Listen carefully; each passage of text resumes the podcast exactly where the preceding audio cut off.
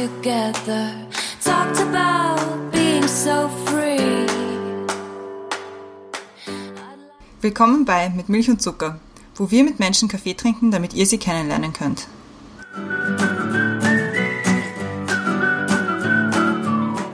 Willkommen zurück bei Mit Milch und Zucker. Neue Woche, neue Folge, beziehungsweise neues Jahr, neue Folge. Wir sind wieder da und wir haben einen neuen Gast bei uns. Also bei uns ist, bin wieder ich, die Christiane, hallo, und die Brenda sitzt mir auch wieder gegenüber.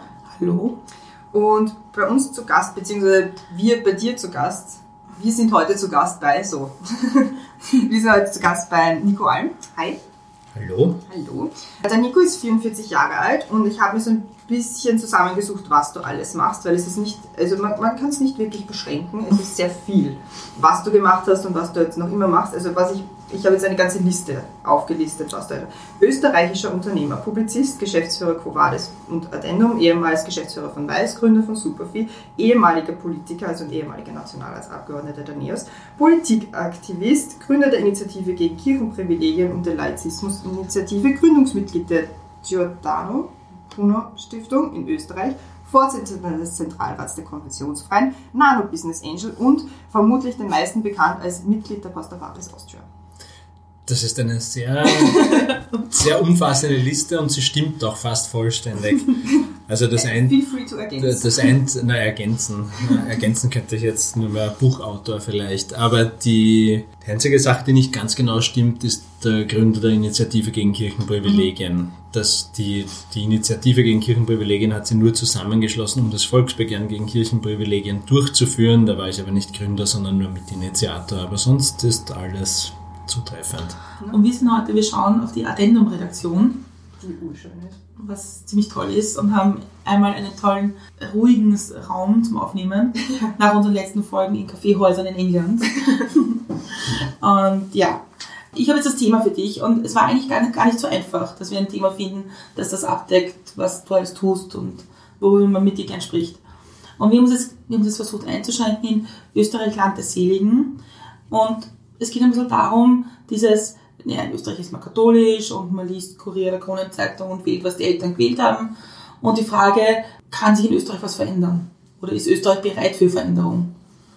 Und haben gedacht, dass das ein schönes Thema ist für dich, weil das mehrere Themen abdeckt. Es ist ein wirklich sehr schönes Thema und es ist ein, eines, zu dem ich mir noch nie systematisch Gedanken gemacht habe.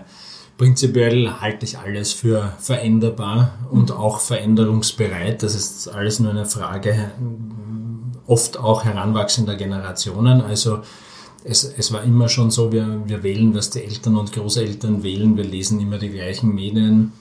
Das sind Dinge, die ohnehin ohne Zutun von Österreich, aber auch nicht ohne Zutun von, von, von Menschen in Österreich sich, sich ändern. Gerade der Medienbereich, der, der mich natürlich auch besonders interessiert, nicht nur weil ich drin arbeite seit den letzten 20 Jahren, sondern das auch studiert habe und, und hier und da auch etwas zu diesem Thema schreibe. Als einer, der ganz stark im Umbruch ist und alle lesen Kronenzeitung und Kurier, wird es in Zukunft so nicht mehr spielen. Genauso wenig wie alle schauen nur mehr, schauen nur mehr ORF am Abend, wenn sie heimkommen. Also diese geteilten Medienerlebnisse, die gibt es nicht mehr, beziehungsweise die globalisieren sich und gleichzeitig werden sie immer fragmentierter. Also die, die Leute konsumieren wesentlich mehr verschiedene mhm. Medien, wesentlich mehr Informationsquellen und, und patchen sich so ihre Wirklichkeit zusammen. Und Potenzial für Veränderung ist, ist immer da und, und die Änderungsbereitschaft nicht, ist vielleicht eine Funktion von einem gewissen Leidensdruck in manchen Themen.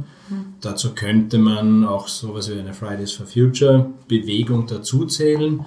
Das heißt nicht, dass der Leidensdruck der Realität unbedingt auch so entsprechen muss. Der kann auch einfach nur gefühlt sein. Ja? Mhm. Also wie gerade, gerade im Bereich Klimawandel wissen wir nicht, wie hoch der Leidensdruck in Zukunft einmal sein wird. Und trotzdem ist er für manche Leute sehr spürbar und sie sind handlungsbereit. Und das kann in, in vielen anderen Themen auch kommen. Mhm. Also mich würde es freuen, wenn es in anderen Themen auch so wäre, dass, dass sie Dinge bewegen, aber ich, ich bin ein hoffnungsloser Optimist in dieser Frage und glaube schon, dass sich viel ändern kann. Das ist sehr schön. Ja, das wird urspannend. Ja, ja, ich habe gleich aber Fragen. Wir haben die erste Questions to go und Christiane fängt an. Okay, erste Frage. Radio oder Fernsehen? Das ist nicht so einfach.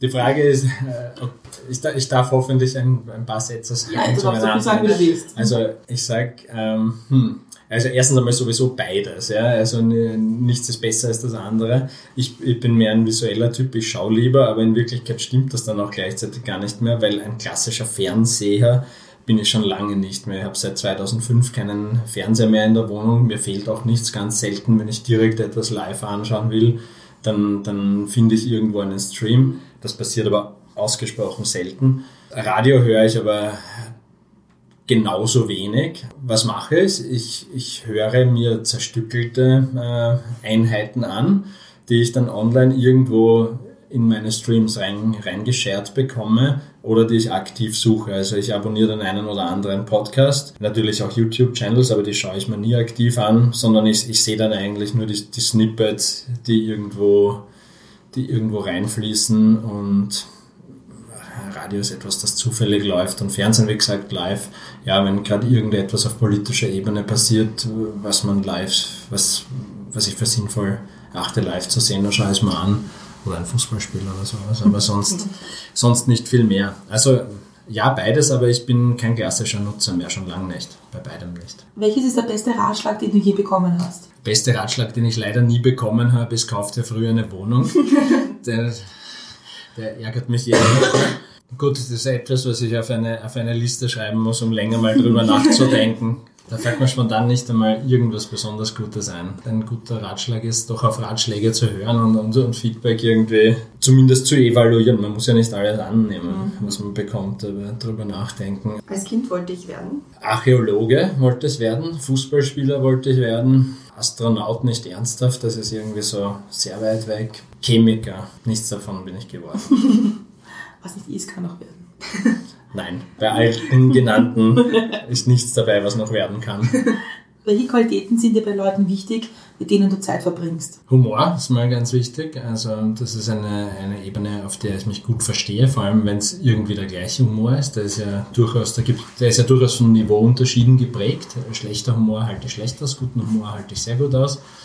Ansonsten glaube ich, das klingt vielleicht ein bisschen arrogant, aber ein, ein gewisses Diskursniveau muss gegeben sein. Also ich mache es ein bisschen im Umkehrschluss. Es ist viel leichter, die Dinge zu benennen, die einen wahnsinnig machen. Also wenn ich mit jemand sachliche Gespräche führt, der nicht in der Lage ist, rationale Argumente einzuordnen, sondern auf Aberglauben vorgefasste Meinungen zurückgreift und, weiß nicht, Dinge anekdotisch mit eigenen Wahrnehmungen belegt, dann, dann tue ich mir mit solchen Leuten eher schwer. Also der Zugang zu rationalen Argumenten, auch wenn man sie nicht teilt, aber zumindest in der Form einordnet, das ist, ist mir schon wichtig.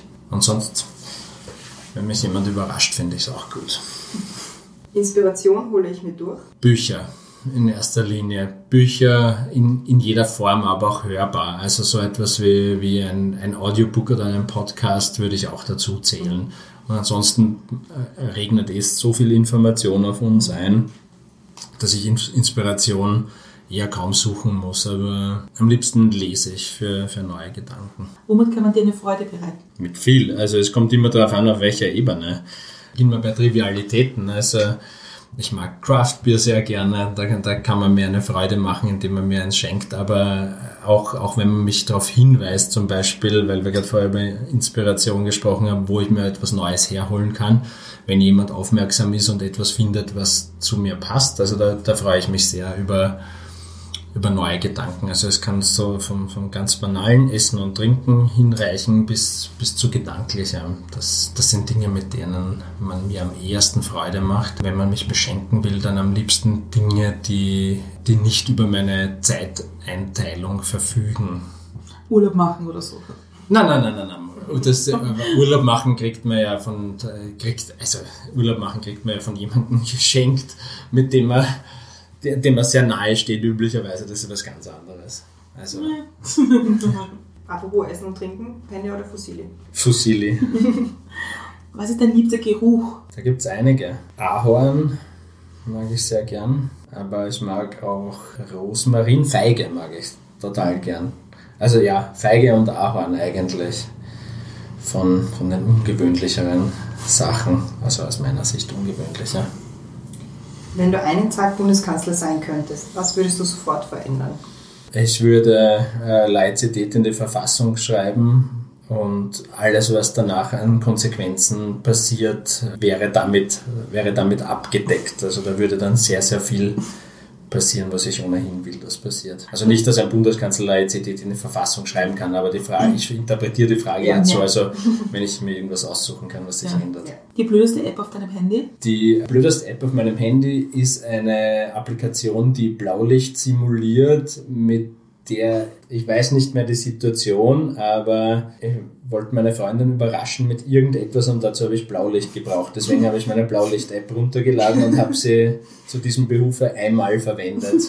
Aber ich habe es installiert gelassen. Und die letzte Question to go. Danke sagen möchte ich. Ich kann ganz vielen Menschen immer Danke sagen für alles Mögliche. Damit wir keine äh, Lebenden, also vielleicht ein bisschen traurig, äh, untereinander ausspielen, damit niemand beleidigt ist, würde ich dem Heinz Oberhummer gern Danke sagen, mit dem ich dann doch soweit möglich ganz gut befreundet war. Den kenne ich seit, seit etwa zehn Jahren und, und von dem habe ich sehr viel mitbekommen, was Umsetzungsenergie von, von Dingen, die man sich vornimmt, betrifft. Habe viele Sachen mit ihm gemeinsam gegründet und er ist leider vor drei, vier Jahren viel zu früh gestorben und viel zu jung und ich hätte überhaupt gar nicht mehr die Möglichkeit gehabt, mich bei ihm zu bedanken. Also nütze ich sie hiermit.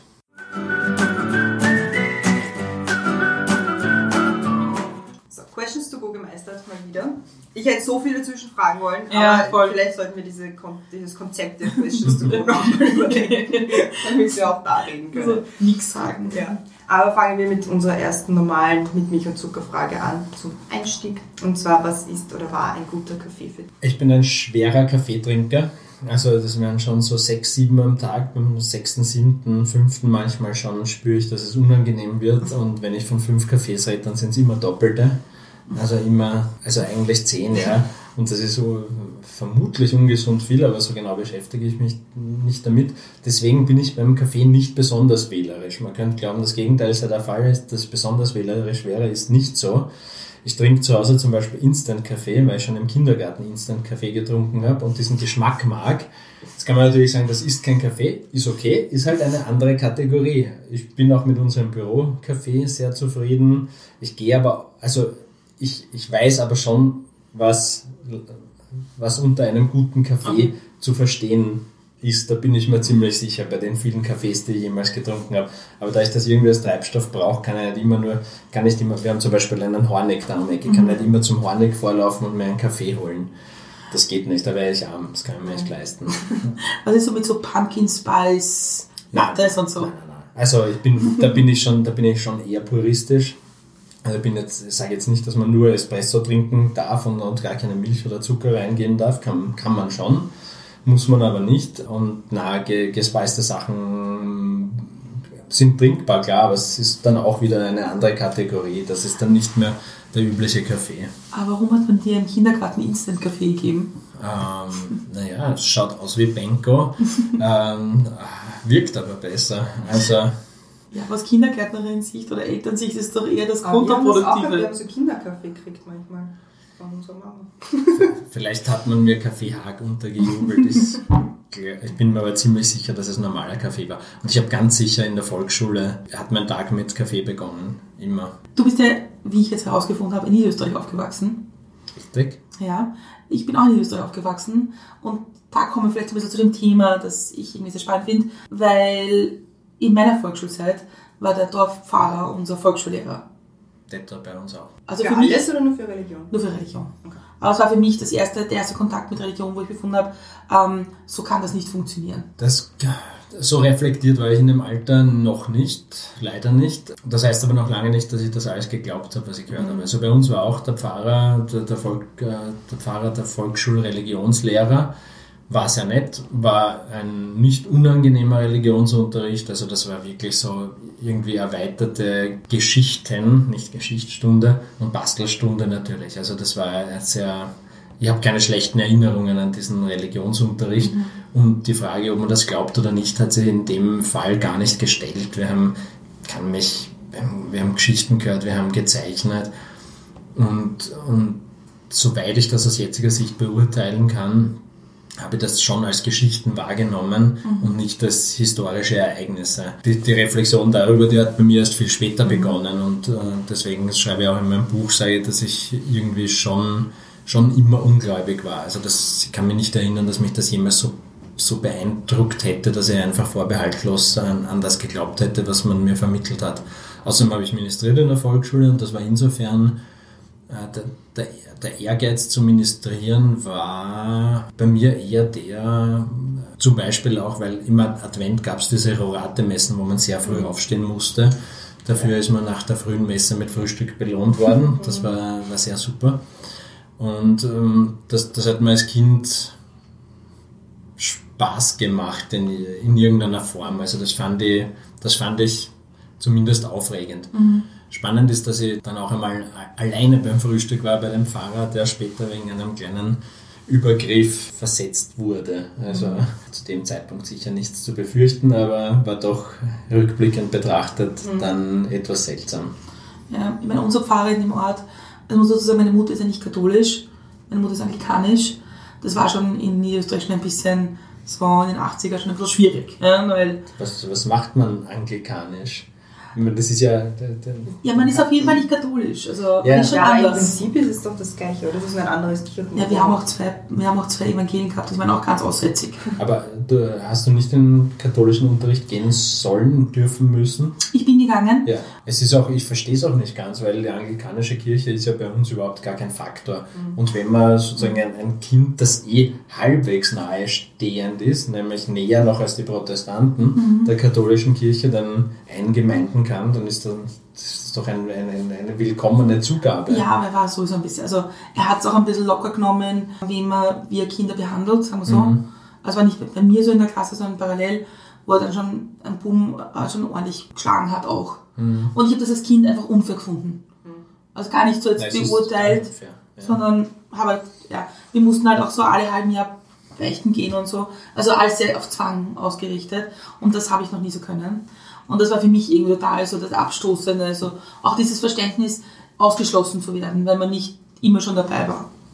Also wir haben in der Schule auch mal beichten gehen müssen und ich glaube, das war das meiste, also das war der Tag, wo am meisten gelogen wurde in der Schule, mhm. wenn man beichten hat gehen müssen. Ja, man wusste ja nicht, was man sagen soll. Ja, genau. Das natürlich ja, genauso müssen. Das haben alle das Gleiche gesagt und, mhm. und in, in, Wirklichkeit die Verfehlungen sind, in einem, sind einem nicht so richtig eingefallen auch, beziehungsweise und sowieso alles Labalien.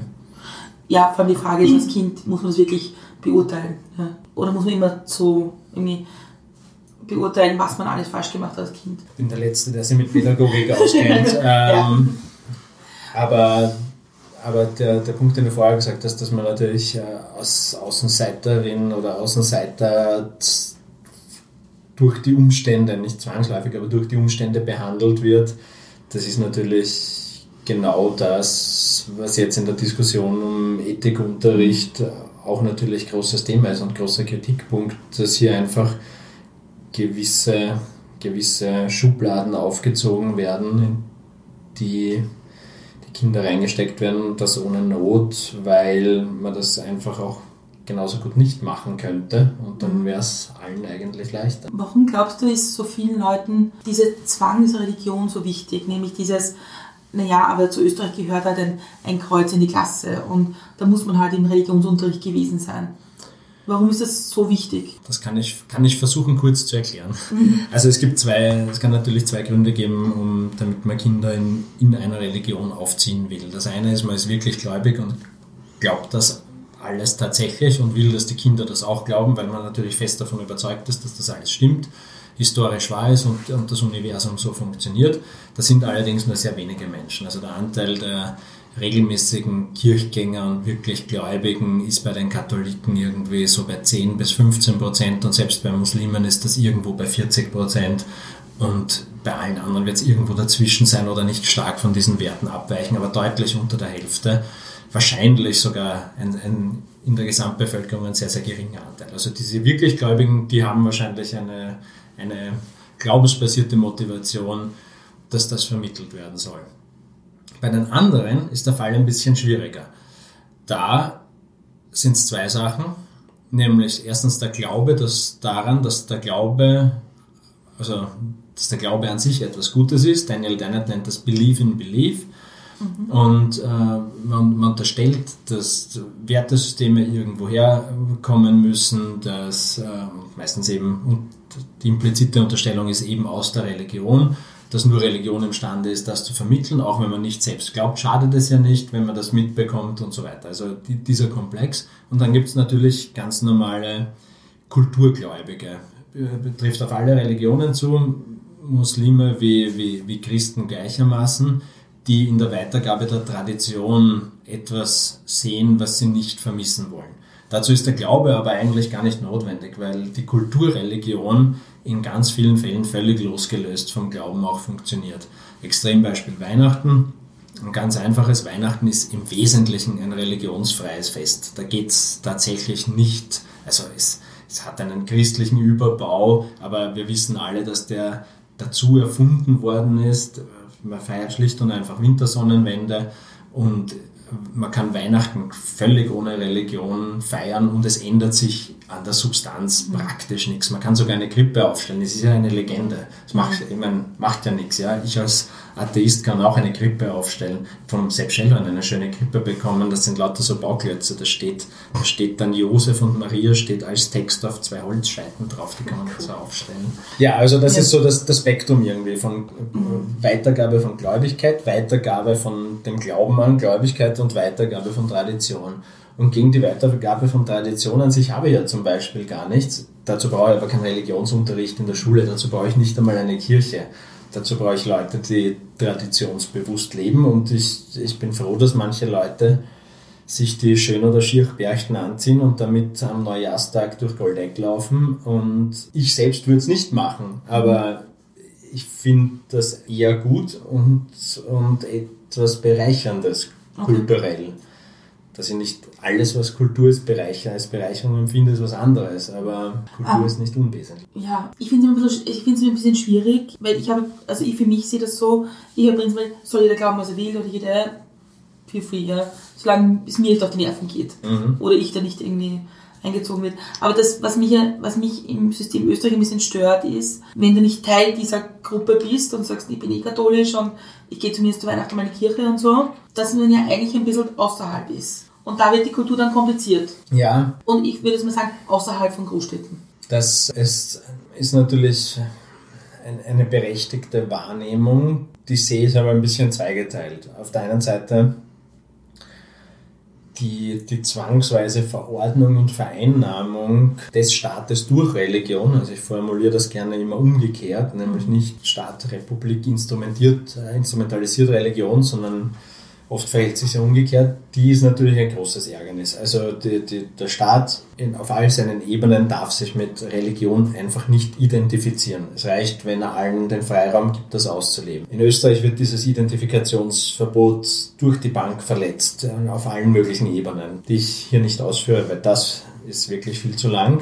Dann wiederum natürlich, dass es kulturelle Eigenheiten gibt, die immer Mehrheiten oder Minderheiten ausschließen, aber Menschen ausschließen, das wird man nicht vermeiden können. Das heißt auf anderen Ebenen auch. Da, ist, da will ich die Religion nicht in Schutz nehmen, aber da verhält sich die Religion nicht anders als Sport oder, ein, oder Musik, große Ereignisse oder sonst irgendwas. Also es wird immer, es wird immer Bildung geben, von Gruppen aufgrund von kulturellen Phänomenen, egal wo die herkommen, wo sich andere dann auch ausgeschlossen fühlen, weil eine Mehrheit zum Beispiel eine gewisse, eine gewisse Kultur teilt. Mhm. Nehmen wir zum Beispiel das Skifahren. Mir geht es mittlerweile irrsinnig auf die Nerven, dieser ganze Skizirkus, der, der auch wirklich so heißt. Und ich meine, die, die sollen halt schon machen, was sie wollen. Ja? Aber äh, ich habe selbst auch manchmal das Gefühl, dass es da ein, ein Österreich draußen gibt, das so irgendwie gar nicht meines ist, mit dem ich mhm. gar nicht kann. Also diese, diese Verbindung aus Ö3 und ÖSV und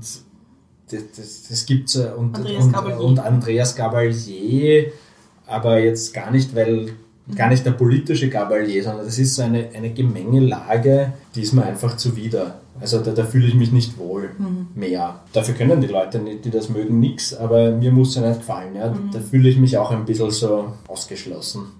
will aber auch gar nicht dabei sein. Also Weil du bist auch nicht ausgeladen, oder? Man ist nicht ausgeladen, man Ja. ist eingeladen dabei zu sein, aber, aber man will eigentlich nicht dabei sein. Ja, ich meine, das ist jetzt auch ein Medienthema ein bisschen. Also zum Beispiel, ich bin ja nicht so ein Ö3-Fan, wie andere hier. Das stimmt schon, es soll jeder hören, was er will und sie und alles gut. Nur ein bisschen betrifft es uns auch, die wir es nicht hören, weil es wir mit Steuergeld schon auch bezahlen. Ja, Den ÖSV nämlich zum Beispiel. Ja, Im ja, weitesten Sinne. ja, ja, gebe ich dir recht. Also man kann natürlich einen ganz prinzipiellen Ansatz fahren und sagen, man stellt diese ganzen Förderungen einfach ein. Ja?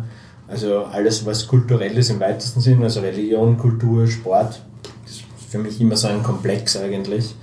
Äh, Das soll sich gefälligst alles selbst finanzieren, das braucht kein Steuergeld. Das ist eine, eine Haltung, die man durchaus einnehmen kann.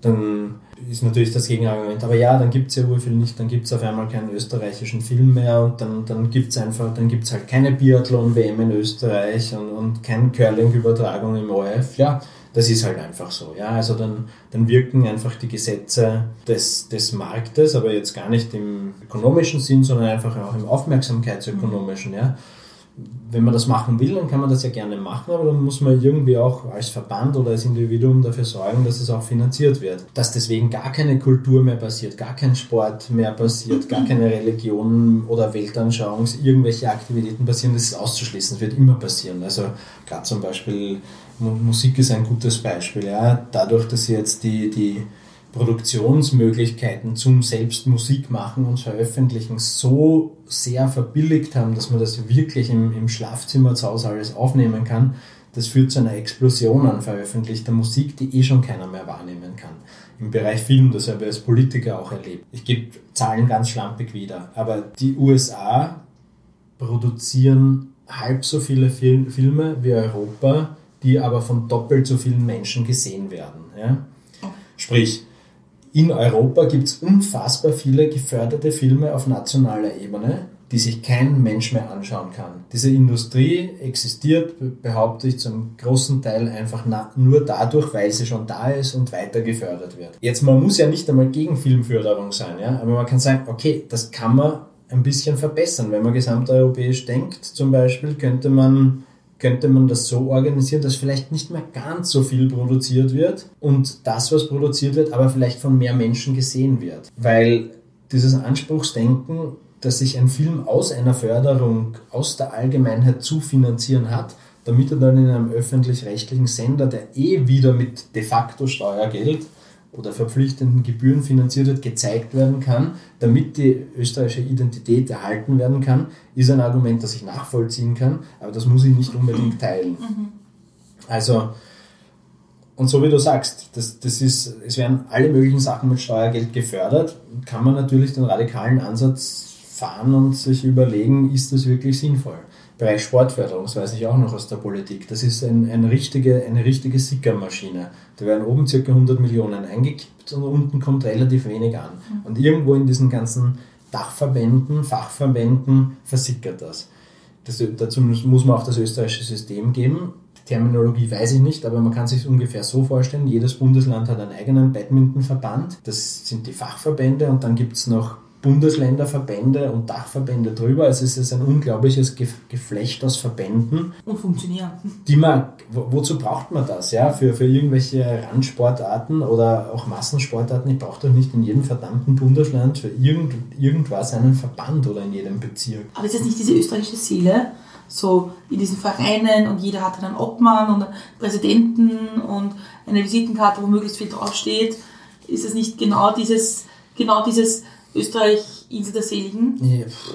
Wenn, da wiederum, ja, wenn es den Leuten Spaß macht, sich so zu organisieren, sollen sie das machen. Ja? Wenn sie daraus ein Anspruchsdenken ableiten, dass sie sagen, jetzt sind wir ein Verein, jetzt leisten wir etwas für die Gesellschaft, jetzt müssen wir von der Gesellschaft bezahlt werden, dann bin ich dagegen. Und dann wiederum bin ich nicht neidig, weil die Beträge, um die, wir, um die es da geht, das sind, sind ein Klacks. Ja? Das ist dann wieder so, die, die pragmatische Sichtweise ist eine total andere. Das Kulturbudget sind 500 Millionen, das Sportvereinsdings, da sind ca. 100 Millionen, kann sein, dass ich mich irre, aber so habe ich es ungefähr im Kopf. Und dann haben wir Pensionszuzahlungen in Milliardenhöhe, weil die Republik nicht in der Lage ist, Pensionsalter anzugleichen und dynamisch an die Lebenserwartung anzupassen. Also da rinnt so viel mehr Geld aus dem System völlig sinnlos raus, Da kann ich, da kann ich mir äh, x-fache Kultur- und Sportförderung drum leisten. Wird deswegen nicht besser, aber, aber dann wiederum, wenn ich es im Verhältnis betrachte, ist es dann auch wieder wurscht. Ja, und vielleicht leisten wir uns als Allgemeinheit einfach die Spielereien von manchen Leuten.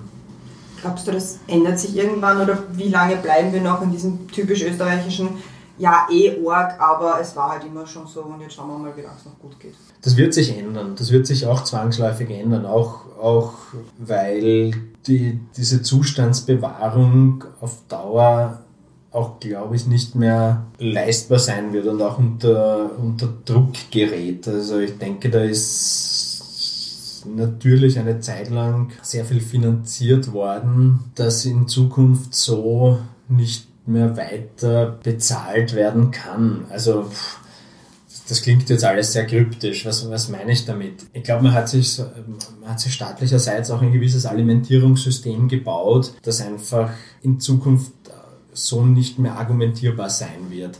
Das äh, ganz platt nach, nach dem Krieg war es, natürlich opportun, dass man in alle möglichen Lebensbereiche in irgendeiner Form Geld steckt. Im, jetzt wiederum merken wir, dass, dass es ganz große Themenkomplexe gibt, die nicht angegriffen werden, die Menschen mitunter ein sehr viel größeres Anliegen sind. Also mir fällt immer nur Wohnen ein. Ich halte das für ein, eines der größten Problemfelder, die sich irgendwie auftun, ist tatsächlich leistbares Wohnen. Also zumindest in, zumindest in Städten. Ja. Also ein, ein, ein Haus im Waldviertel kann sich bald jeder leisten wenn ich mir Immobilien so anschaue. Aber deswegen habe ich gesagt, der gut, der beste Rat, den ich äh, nicht bekommen habe, ist, kauft er möglichst früh eine Wohnung. Also das wäre natürlich das Gescheiteste. Es ist, wenn man, wenn man sich Immobilienpreise in Wien anschaut und Wien ist vergleichsweise international eh noch immer halbwegs günstig, ist das einfach so, dass man das in einer Lebensarbeitsspanne kaum mehr finanzieren kann.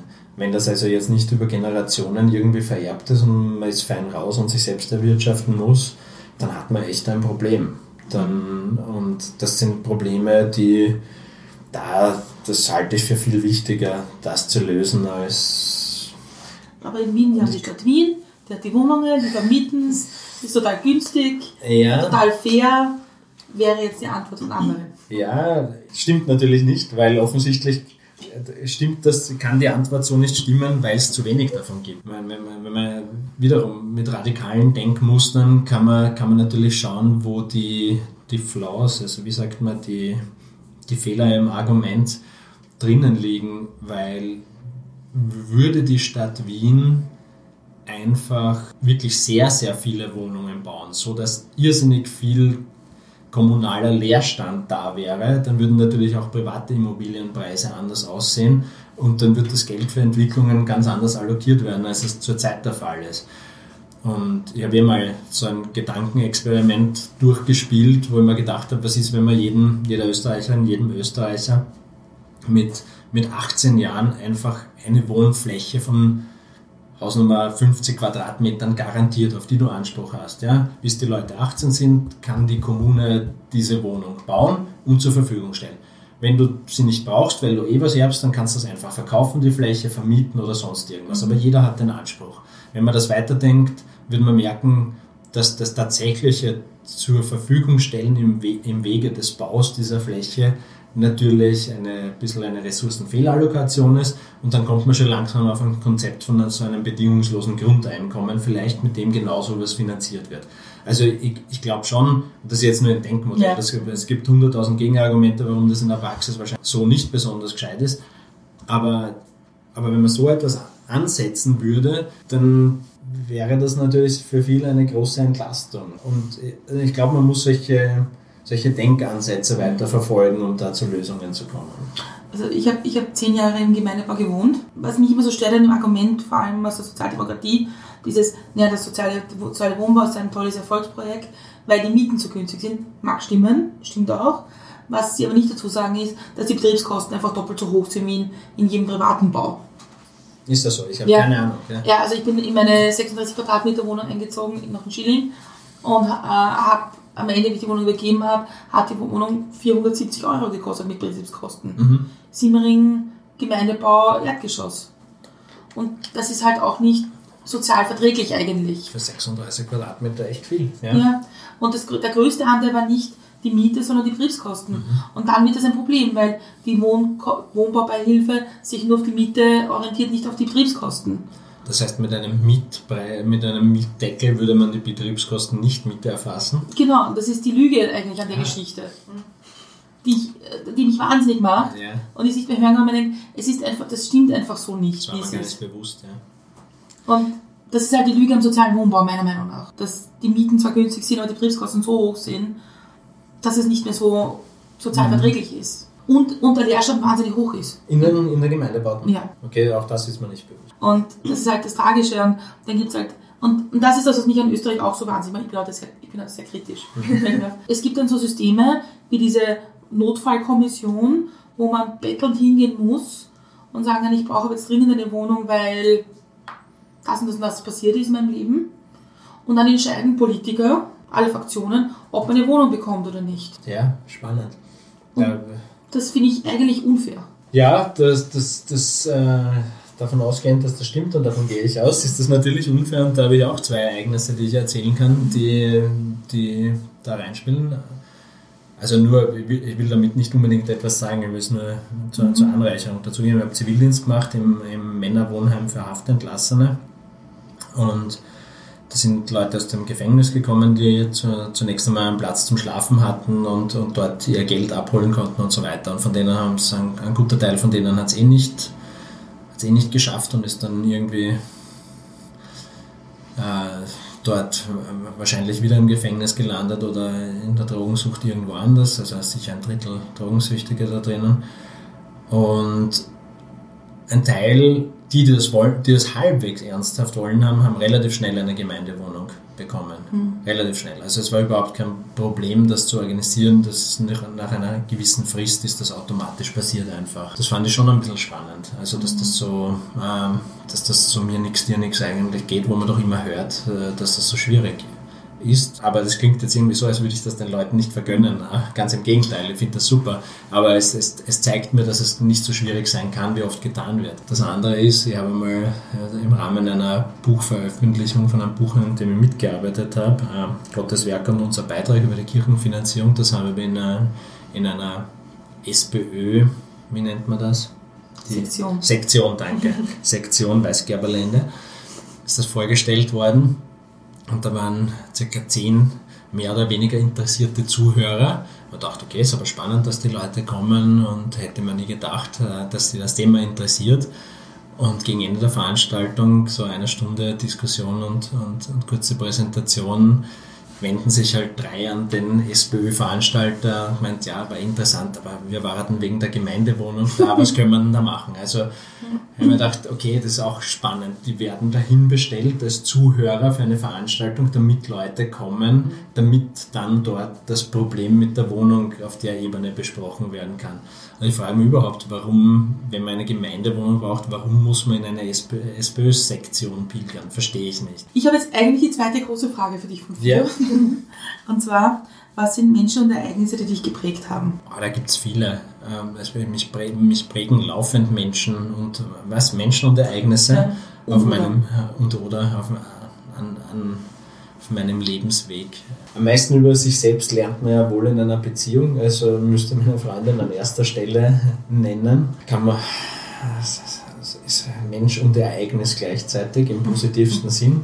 Sonst, ich meine, abgesehen von ganz banalen Antworten, wie natürlich die Eltern, von denen man wahrscheinlich in der rückblickenden Betrachtung noch sehr viel mehr mitnimmt als, als unterwegs. Was schwierig ist, ich hebe so ungern Leute heraus einfach. Es ist wirklich ein, ein Bündel an Menschen in, in Schule, Politik und tut, fällt mir schwer. Hast du eigentlich deinen, Prägend wofür, müsste man auch immer sagen.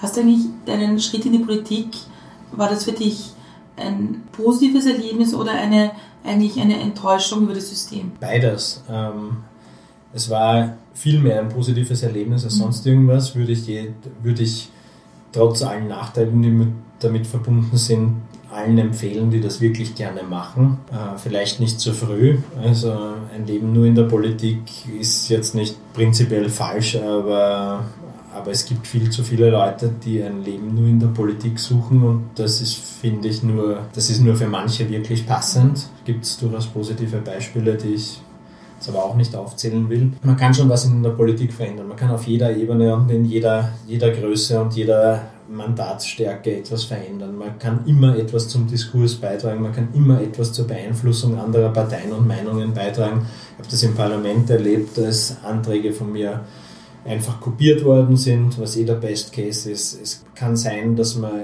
über Kanäle, die man gar nicht wahrnimmt, Dinge beeinflusst, wo ich weiß, wo, weiß nicht, jemand aus der Wirtschaftskammer ein spezielles Programm liest, um damit Meinung in der Partei zu machen, um das so zu ändern, wie man es eigentlich eh haben will, ist passiert, finde find, find ich gut, erfährt man später, man kann über Medien was machen. Also es gibt viele, viele Möglichkeiten, um was weiterzubringen.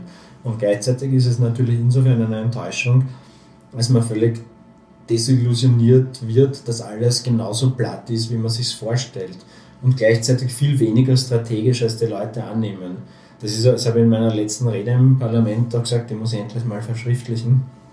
Und, und es ist mir aber relativ bald aufgefallen, dass einfach die Annahme besteht, es, es würden sehr viele, sehr viele Dinge sehr strategisch im Vorfeld geplant werden von, von Parteien. Und das ist eher selten der Fall. Nicht nicht, ja. aber es ist nicht der Normalfall. Der Normalfall ist einfach schnelle Taktik, bei der reagiert wird auf Ereignisse, vielleicht ist so reagiert wird, dass es wie Strategie aussieht, aber in Wirklichkeit ist alles sehr kurzfristig und das ist ärgerlich. Mhm. Also dass einfach der kurzfristigen Taktik der Vorzug gegeben wird, obwohl sie sich langfristig als Versäumnis und damit nachteilig darstellt. Also anstatt etwas gescheit zu regeln, patcht man es einfach mhm. in vielen Fällen und löst es nicht prinzipiell. Mhm. Das ist in ganz vielen Bereichen der Fall. Ähm, du bist, also du hast es kurz anklingen lassen, du bist, denn, also du bist ja nicht nur geprägt worden, sondern du prägst auch andere Menschen und auch Österreich bis zu einem gewissen Grad, würde ich meinen. Das ist ein bisschen hochgegriffen, aber ich glaube schon, dass das stimmt. Wir haben auch, ähm, wie ich dich kurz vorgestellt habe, diese ganze Liste an Dingen, die mhm. du machst oder die du gemacht hast. Wenn jetzt jemand sagt, wenn ich groß bin, will ich Nico Alm werden, was muss man da machen? Wie viel Glück ja, da, da, dringend abraten. Solchen Dummheiten. Na, es steht mir nicht zu, mich selbst zu bewerten. Äh, äh, positiv vor allem. Kritisch kann man sich immer öffentlich auch bewerten. Mir sind schon viele Dinge auch nicht gelungen. Also ich habe sehr viele Dinge probiert und mag es auch nach wie vor sehr viele Dinge zu probieren und, und, und habe nicht nur eine Religionsgemeinschaft gestartet, sondern auch eine politische Partei mitgestartet und wahrscheinlich an die 20 GmbHs mitgegründet und, und, und dann viele von denen auch wieder verkauft und manche sind pleite gegangen, an denen ich beteiligt war.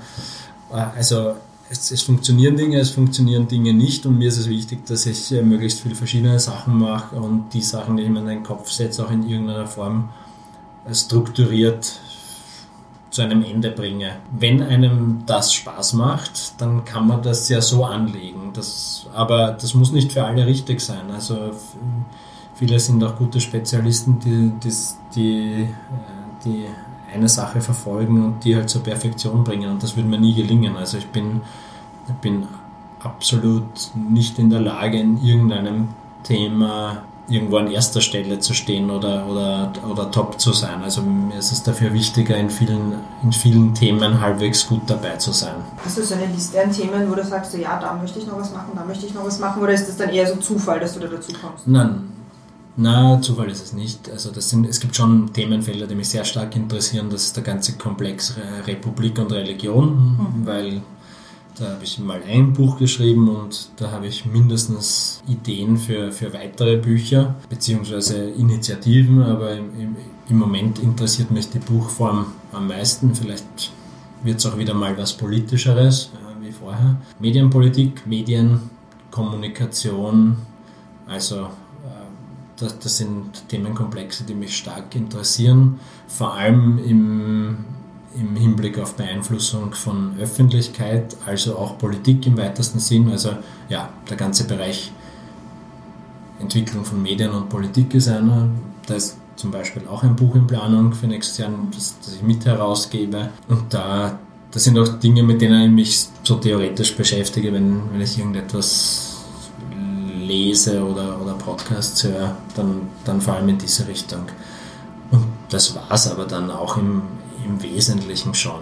Also das sind so, so meine zwei ganz großen Themenfelder, nicht nur politisch, sondern auch privat und äh, da bin ich, in, dem Interesse bin ich getrieben. Passiert das eigentlich oft und wenn es passiert, nervt dass du irgendwie diesen Religionsstempel auf der Stirn hast und das da sagen, ja, das ist der mit Nullsieb und der eigentlich nur Probleme hat mit der Kirche. Ja, also die verkürzte, die verkürzte Wahrnehmung nervt mich natürlich, ja, wenn es nur heißt, der Trottel, der sich das Sieb aufsetzt, aber der Mensch, der das sagt, sich nicht überlegt, warum mache ich das denn eigentlich und mhm. hat es nicht vielleicht einen ernsten Hintergrund, dann ärgert mich das ein bisschen natürlich. Andererseits, also ja, andererseits es ist überwiegend, denke ich, die Vorteile dadurch. Ja. Also so die die Wahrnehmung, dass ich dann auch als jemand, der zu dem Thema sehr wohl etwas Sinnvolles zu sagen hat, eingeladen werde auf, weiß ich nicht, Podium-Panels und mhm. manchmal ins Fernsehen oder zu einem Podcast. Da, das ist natürlich dann schon, das ist natürlich schon auch das, die Position, die ich im Diskurs dann auch haben will. Ja. Mhm. Also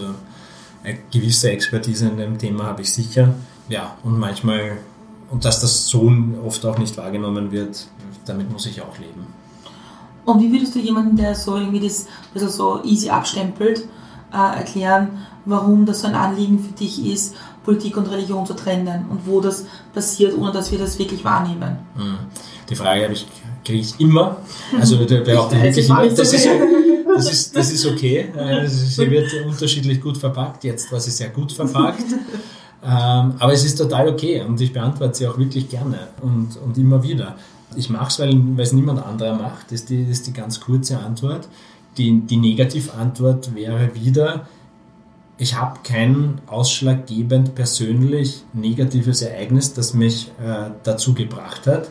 Also man könnte ja sein, es könnte ja ein Opfer ein kirchliches Vergewaltigungsopfer sein ja, und, und dann gegen die Kirche mobil werden und das aber auch in einem reflektierten Ausmaß. Also ich, ich kenne genug, die, die in diese Rolle fallen, die so ein Ereignis hatten, ähm, natürlich gegen die Kirche sind, aber nicht jetzt um sich zu rächen, sondern die haben gesagt, okay, da ist ein System, das leistet dem Vorschub, das System an sich passt nicht, die sind draufgekommen irgendwie auf die privilegierte Stellung von Religion in Gesellschaft und, und im Staat und, und treten dagegen auf bei mir, ich komme zum gleichen Schluss, aber aus einer völlig anderen Ecke.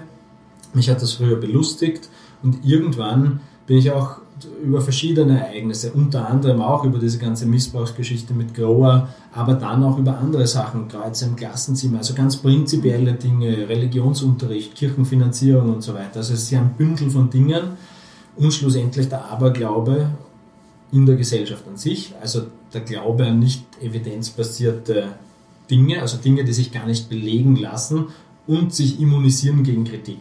Und das, das vertrage ich mal an sich nicht. Es tut mir leid, aber die Religion ist halt der größte Faktor in diesem Spiel. Weil die Religion auch die einzige Weltanschauung ist, die dermaßen viele Sonderrechte für sich beansprucht.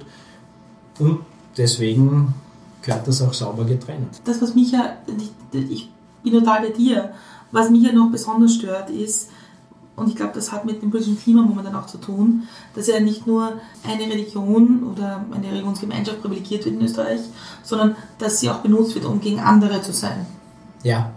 Und dass ja in einem schwierigen politischen Klima ja noch eigentlich noch mehr Öl ins Feuer gießt. Völlig, ja, völlig. Also das ist die Instrumentalisierung von Religion in jeder Hinsicht, die, die es ja auch gibt. Also es gibt ja die Instrumentalisierung von Religion durch den Staat und vice versa. Und natürlich äh, ist, ist beides gleichermaßen schlecht, wobei es nicht unbedingt gleich schlecht sein muss.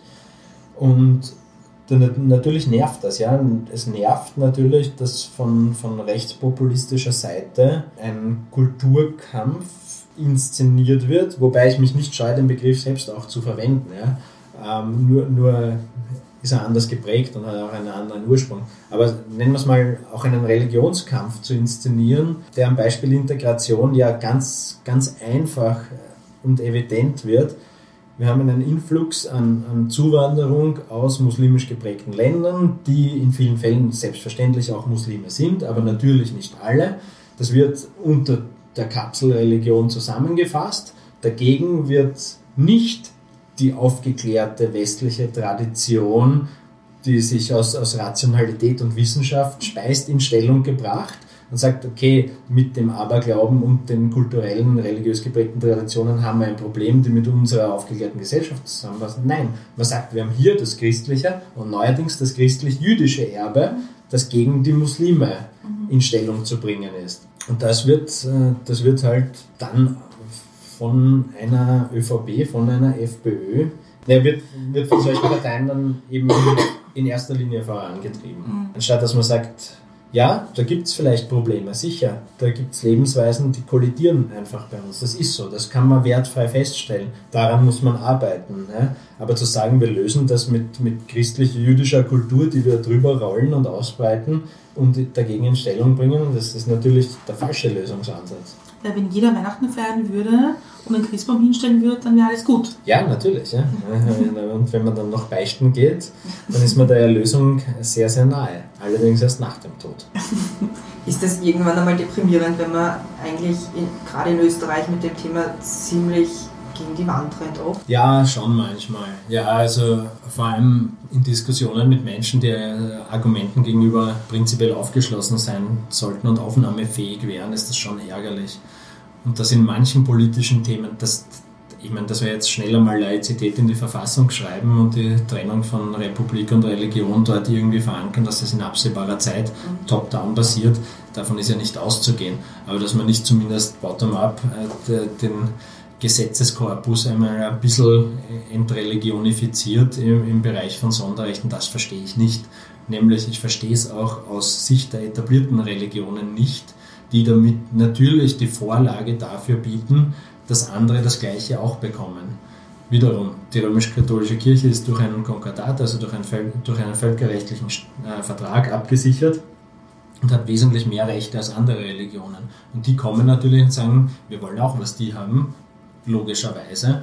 Und äh, das kann nicht sein, dass wir anfangen, nach und nach einzelne Gruppen zu privilegieren gegenüber Individuen oder anderen Gruppen, die sich als Gruppen einfach gar nicht konstituieren, weil denen einfach dieses gruppenbildende Merkmal fehlt. Mhm. Die, der Heinz Fischer hat gesagt, ihr seid ja der Verein der Nichtsportler, als er uns einmal empfangen hat und damit hat er natürlich vollkommen recht. Und ja, dann, dann ist es frustrierend, wenn zum Beispiel gerade im Bereich Ethikunterricht jetzt auch wieder, neues Regierungsprogramm, genau nichts weitergeht, beziehungsweise ein, ein Schritt so ein bisschen in die, man kann weder sagen in die richtige noch falsche Richtung gesetzt wird, weil das wird erst die, die, die Zukunft zeigen, aber jedenfalls nicht in die richtige Richtung gesetzt wird.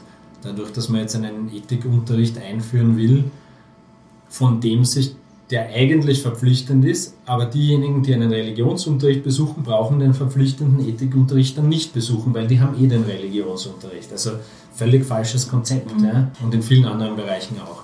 Wir haben vor einem Jahr circa den Podcast gemacht mit einem alten Freund von mir, der evangelischer Pastor ist. Mhm. Und mir, also ich mag es immer, wenn ich eine Argumentation bekomme, die ich noch nicht gesehen habe vorher oder nicht so gesehen habe. Und er hat gesagt, ähm, er findet, er ist selber Religionslehrer, findet, dass es gibt einen Ort für Religion und das ist die Kirche. Und das sagt er als Pfarrer und, und Religion hat im Gerichtssaal, im Spital und in der, in der Schule immer nichts zum Suchen. Völlig richtig. Und das, da treffe ich mich mit diesem Herrn Pastor. Ja. ja. der auch für Sterbehilfe ist. Also das ja. war sehr interessant. Die Frage ist, warum man dann überhaupt noch glaubt, aber das ist seine Sache. Aber er sagt, das, er sagt, ja. das ist meine persönliche Sache. Ja, genau. Aber ich habe eine, eine, eine Frage, auf die ich mich so gefreut mit, dass du, mit dir darüber zu reden, weil ich mich in der Argumentation total schwer tue, ist die Frage Kopftuchverbot für unter 14-Jährige. Uff, ja, das, das ist auch eine der schwierigsten Fragen für mich, äh, die ich, glaube ich, auch in meinem Buch nicht vollständig mhm. durchdekliniert habe. Warte nochmal gelesen, das Kapitel. Nein, das ist Sache. Ja, fangen wir mal bei den Erwachsenen an. Ja. Es gibt erwachsene Frauen, die tragen freiwillig Kopftuch und es gibt erwachsene Frauen, die tragen nicht freiwillig Kopftuch. Das eine ist okay, das andere ist nicht okay. Bei Kindern kann sich theoretisch genauso verhalten. Und Kopftuch ist ja nicht gleich Kopftuch. Ja? Also wir reden hier vom religiös verordneten Kopftuch. So, jetzt muss ich mal die Möglichkeit, jetzt müsste ich einmal die Möglichkeit schaffen, ein religiös verordnetes, zwangsweises Kopftuch für Kinder zu identifizieren überhaupt. Mhm was natürlich absurderweise in einem laizistischen Staat schwieriger ist, der Religion nicht als Bewertungsgrundlage unbedingt nimmt oder und, und der indifferent gegenübersteht. Ich, ich würde es nicht, gerne nicht so schwarz-weiß sehen. Ja? Also ich würde gern, ich würde gerne sagen, es sollte ein, am liebsten wäre es mir, es wäre ein Problem, das sich von selbst löst, indem es einfach, indem es einfach zum Usus wird, dass man in der Schule nicht mit Hüten herumsitzt oder mit Kopftüchern, weil in der Hausordnung das einfach so normiert ist, über die man sich auch nicht aus religiösen Gründen hinwegsetzt. Das Problem, sagt mir auch, ist immer nur, jetzt mal auf Österreich bezogen, auch nur auf sehr wenig, auf eine sehr geringe Fallzahl beschränkt. Das weiß ich nicht, ja. Das, das glaube ich jetzt einmal. Das macht das Problem aber eigentlich nicht wirklich viel kleiner, weil gerade wenn die Fallzahl gering ist, brauchen ja diejenigen, die jetzt noch mehr in der Minderheit sind, möglicherweise den, den Schutz der Mehrheit. Also wenn man es über 14 freiwillig machen kann und unter 14 es genauso freiwillig sein könnte, dass man es einfach in der Schule ablegt, am Schwimmunterricht teilnimmt und so weiter, könnte man einen entspannteren Zugang finden. Also es ist äh, für mich so ein klassisches Themenfeld, wo ich nur im Zweifelsfall eben mit dem Verbot reinfahren würde und gern andere Mechanismen hätte, dass sich so etwas klärt. Offizielle Ausla Aussagen von der IGGÖ gehen durchaus auch in die Richtung, dass man sagt, das ist jetzt, das ist nicht verpflichtend und muss und soll nicht sein. Aber das sind, das sind Einzeldinge, die ich gehört habe. Und ich kenne mich zu wenig im Thema aus, als dass ich eine abschließende Meinung hätte. Also ich muss da, Du muss mich da leider, ja. einem, einem, leider äh, kann ich da nicht schwarz auf weiß sagen, Kopftuchverbot ja oder nein für unter 14-Jährige. Tut mir selbst extrem schwer damit. Aber ich äh, habe eine ganz klare Präferenz dafür, dass es nicht stattfindet. Nämlich nicht im Sinne eines oktroyierten Kleidungsstücks, das junge Mädchen tragen müssen. Vielleicht gibt es auch die Möglichkeit, sich das im Einzelfall anzuschauen, was das bedeutet und was die Gründe dafür sind und wie man dem begegnen kann. Vielleicht gibt es andere Lösungen als ein Verbot. um den Punkt zu unserem Thema ein bisschen zurückzuspannen, ähm, ich finde es irgendwie total schade bei der Debatte. Das ist wieder so eine, so eine österreichische Variante, weil eigentlich diskutieren wir das Kopftuchverbot für unter 14-Jährige. Wir könnten auch diskutieren, sind religiöse Symbole in irgendeiner Form für Kinder unter 14 geeignet oder nicht. Sie am Körper zu tragen Oder, eine Kette oder- oder, ja. was auch immer. Ja? Ja, äh, natürlich kann man Das wäre die offene Diskussion eigentlich, oder? Das stimmt natürlich, ja. Also, äh, ja, du, du hast vollkommen recht. Ja. So den Gedanken weitergedreht hieß es natürlich, dass, und das sagte auch der Gesetzgeber, und das ist auch immer ein Argument von mir, dass der Gesetzgeber sagt, äh, Kinder sind mit 14, Menschen sind mit 14 religionsmündig. Davor äh, können sie noch gar keine Religion gewählt haben, also sich noch gar nicht zu einer Religion oder Weltanschauung aktiv bekennen und sind deswegen an sich einmal konfessionsfrei, werden natürlich in einer gewissen Kultur erzogen. Wie man das praktikabel umsetzt, weiß ich nicht. Aber man könnte damit anfangen, dass man sagt, der Religionseintritt ist vor dem, vor, vor dem Staat einfach erst mit 14 überhaupt möglich. Dann mit 14 musst du sagen, ich bin bei dem oder bei dem Verein und bis dahin geht das gar nicht. Also das wäre das wäre absolut eine anstrebenswerte Lösung. Dann, inwieweit ist äh, das religiöse Kopftuch ein religiöses Symbol, ist natürlich auch die Frage. Ja. Weil ob was jetzt im Koran drinnen steht oder nicht, ist völlig egal. Dass das, das, das Kopftuch ein, ein, ein Ausdruck einer religiösen Kultur ist, ist selbstverständlich. Wenn wir, wenn wir darüber anfangen zu diskutieren, dann wird es irgendwie lächerlich. Ja? Dann, Das stimmt. dann das Argument, das lasse ich nicht gelten. Aber in einer staatlichen Schule, man, man kann schon eine Hausordnung durchsetzen. Man hat natürlich einen Kollateralschaden, dann sind die Baseballkappen vielleicht auch nicht erlaubt, aber vielleicht muss man damit leben. Vielleicht ist es auch liebbar. ja, ich, ich weiß es nicht. Aber dann ist, dann ist wiederum unfair, dass man vielen etwas verbietet, was eigentlich völlig harmlos wäre. Was weiß ich. Nächste große Frage, die wir nicht haben. Wieder eine extrem einfache zu beantworten. Worauf bist du stolz? Ach Gott, ich habe so eine Frage. Ich muss schon wieder eine. Ich, ich, ich hasse es, äh, weiche Antworten zu geben. Am liebsten würde ich jede Frage gern mit 0, 1, Ja, Nein, Punkt, Zack beantworten können. Das geht. Der IT-Nerd durch in dir. Na, ist nicht der IT-Nerd, aber ich hätte gern, äh, also ich, ich, ich strebe immer nach prinzipiellen Lösungen bei solchen Dingen. Aber worauf bin ich stolz? Also, Das mit dem Stolz äh, sein äh, ist so eine Frage, da kann man anfangen, über den freien Willen zu reden, der einen überhaupt gar nicht äh, machen lässt, also der einem überhaupt gar nicht den Spielraum gibt, nämlich die, Nicht-Existenz des freien Willens, gibt mir gar nicht den Spielraum, irgendeine Leistung zu erbringen, auf die ich stolz sein kann, sondern ich muss ohnehin so handeln, wie, wie, mir mein Gehirn das vorgibt. Also kann ich auch auf nichts stolz sein. Das ist natürlich eine, eine sehr billige Ausflucht, weil ähm, wir, wir haben natürlich auch konsequen mit Konsequenzen unseres Handelns in allen möglichen äh, Bereichen zu, zu rechnen und, und können uns diesen eh nicht entziehen. Stolz, zufrieden trifft es vielleicht eher. Ja, vielleicht. Also wenn ich in, in meinen Lebenslauf reinschaue, gibt es halt ein paar Punkte, wo ich mir denke, ja, das habe ich gut gemacht, da bin ich zufrieden damit. Das ist halt, sind alles so, so banale Sachen wie, ja, meine Firma gründen, aufbauen, verkaufen, weiß nach Österreich bringen, eine politische Partei mitbegründen. Der, der, der Nudelsieb-Stunt, auf den bin ich schon stolz, mhm. auch wenn viele Leute sich gerne darüber lustig machen. Das sind halt so Sachen, die sind irgendwie gelungen oder geglückt. Ja, ich meine, die, gerade die Nudelsieb-Sache, es war völlig, es war ja nicht planbar, dass das mhm. irgendwie so, so sich so stark verbreitet, aber irgendwie doch, doch lustig und mich stört es auch gar nicht, dass ich damit assoziiert werde. Aber stolz wäre halt trotzdem irgendwie vollkommen, äh, vollkommen falsch. Derweilen bin ich auf mein Buch mal halbwegs stolz, obwohl ich nicht unbedingt so zufrieden damit bin, weil es alles immer noch besser geht. Also, Bist du ein Perfektionist? Ich bin gar kein Perfektionist, sonst würde ich, äh, sonst würde ich gar nichts fertig machen. äh, bin, bin sehr schlampig, aber, aber ich schließe die Sachen wenigstens irgendwie, irgendwie ab und, und lebe dann mit dem Gefühl, das hätte alles noch viel besser machen können. Also ich finde ein Buch super. Ich, ich muss immer sehr langsam lesen, weil, weil die Information ist, ist halt schon ein, ein komplexes Thema. Mhm. Schon, ja. Und es ist viel drinnen. Also ja. Ich habe schon, hab schon für mich weil es halt auch mein erstes Buch ist, für mich was wichtig, dass ich sehr viel von, von der Gedankenwelt rund ums Thema reinbringe, obwohl sie nicht so am Kerntrennung von Republik und Religion, das wäre, das könnte man auch enger anlegen. Ich habe sehr viel über Atheismus generell und Meinungsfreiheit, weil mir das auch sehr wichtig ist, da reingenommen und wollte das auch behandelt haben. Und das ist so ein bisschen so eine so eine Zusammenschau von, von allen Dingen in, den, in dem Themenfeld, die für mich wichtig waren die ich alle nicht in größtem Detailgrad ausgeführt habe, weil dafür reicht der Platz dann nicht, aber irgendwie angerissen habe. So gesehen, ja. Ich finde es wirklich schön zu lesen. Ich finde, es ist ein, so ein inhaltliches Thema, weil man sich mit dem oft nicht auseinandersetzt. Deswegen finde ich es total wichtig. Und weil wir so viel darüber gesprochen haben, dein Buch heißt Ohne Bekenntnis. Ja. Aus dem Residenzverlag. Ja, ohne Bekenntnis im Residenzverlag erschienen, ja.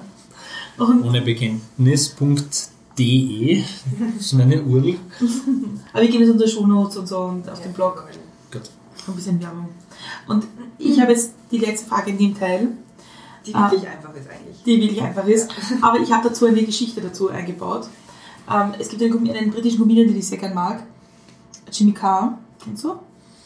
Vielleicht. Ja, Jimmy Carr auf jeden Fall hat in einem Podcast einmal erzählt darüber, dass er aus einer sehr, sehr katholischen irischen Familie kommt und kurz vor dem Tod seiner Mutter für sich erkannt hat, dass er jetzt Atheist ist. Und er hat gesagt, das war okay, aber er hätte sich gewünscht, wie seine Mutter dann gestorben ist, dass er glauben hätte können, dass sie in einem besseren Platz ist.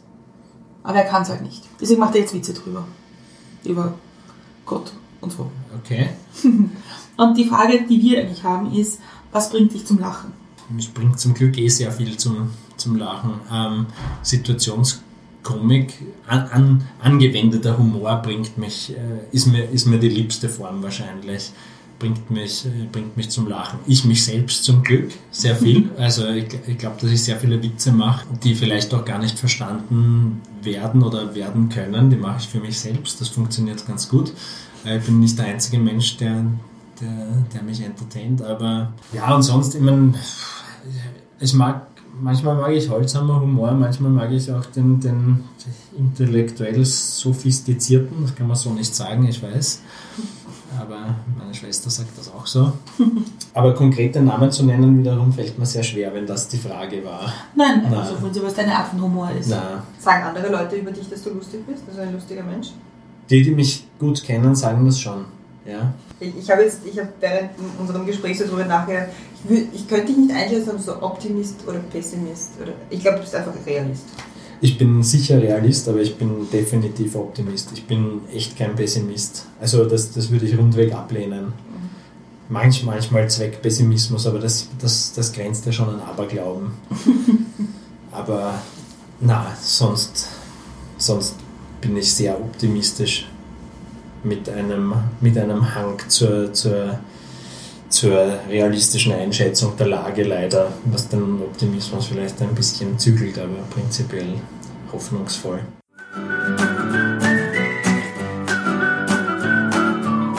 Wir sind wieder am Ende angelangt, wie jedes Mal. Jetzt bleibt nur noch zu fragen, gibt es etwas, was du uns und den Hörerinnen und Hörern gerne noch sagen möchtest, was wir vielleicht jetzt nicht behandelt haben?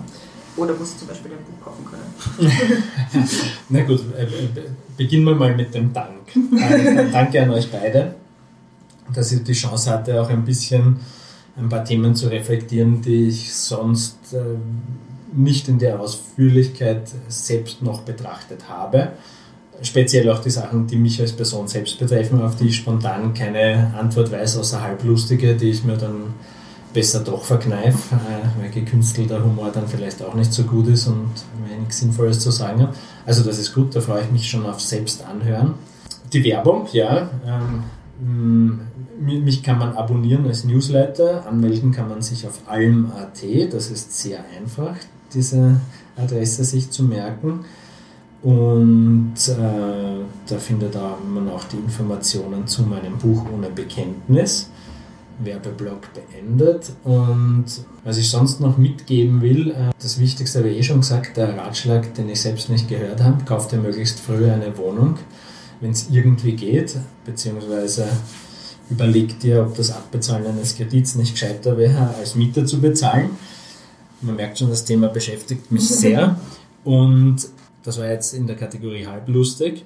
Und naja, sonst Ratschlag. Ich bin schlecht im Ratschläge verteilen, aber einer, den ich, ähm, der so banal ist, aber gleichzeitig so wichtig ist, halt doch skeptisch zu bleiben, Dinge zu hinterfragen, nicht alles zu glauben, eine zweite Meinung einholen, die nicht notwendigerweise gegen Öffentlichkeit ist ähm, und, und das, was man als gesichertes Wissen im öffentlichen Diskurs annimmt, durchaus challengen, speziell dort, wo es unbequem wird und speziell dort, wo es um Fragen geht, die Meinungsfreiheit und politische Korrektheit betreffen, da ist man schneller mal dazu geneigt, die bequeme, tugendhafte, moralisch überlegene Position einzunehmen, die sich leider in vielen Fällen als, äh, als Kritik, kritikwürdig erweisen kann. Dann bleibt es mir noch zu bedanken. Danke, dass du die Zeit genommen hast und dass wir da in der Redaktion irgendwie so viel gesprochen haben, auch schon komplizierte Themen. Das war echt spannend. Und ich habe die Abschlussfrage für dich. Und zwar, wie trinkst du jetzt deinen Kaffee? Üblicherweise neuerdings mit Hafermilch und keinem Zucker.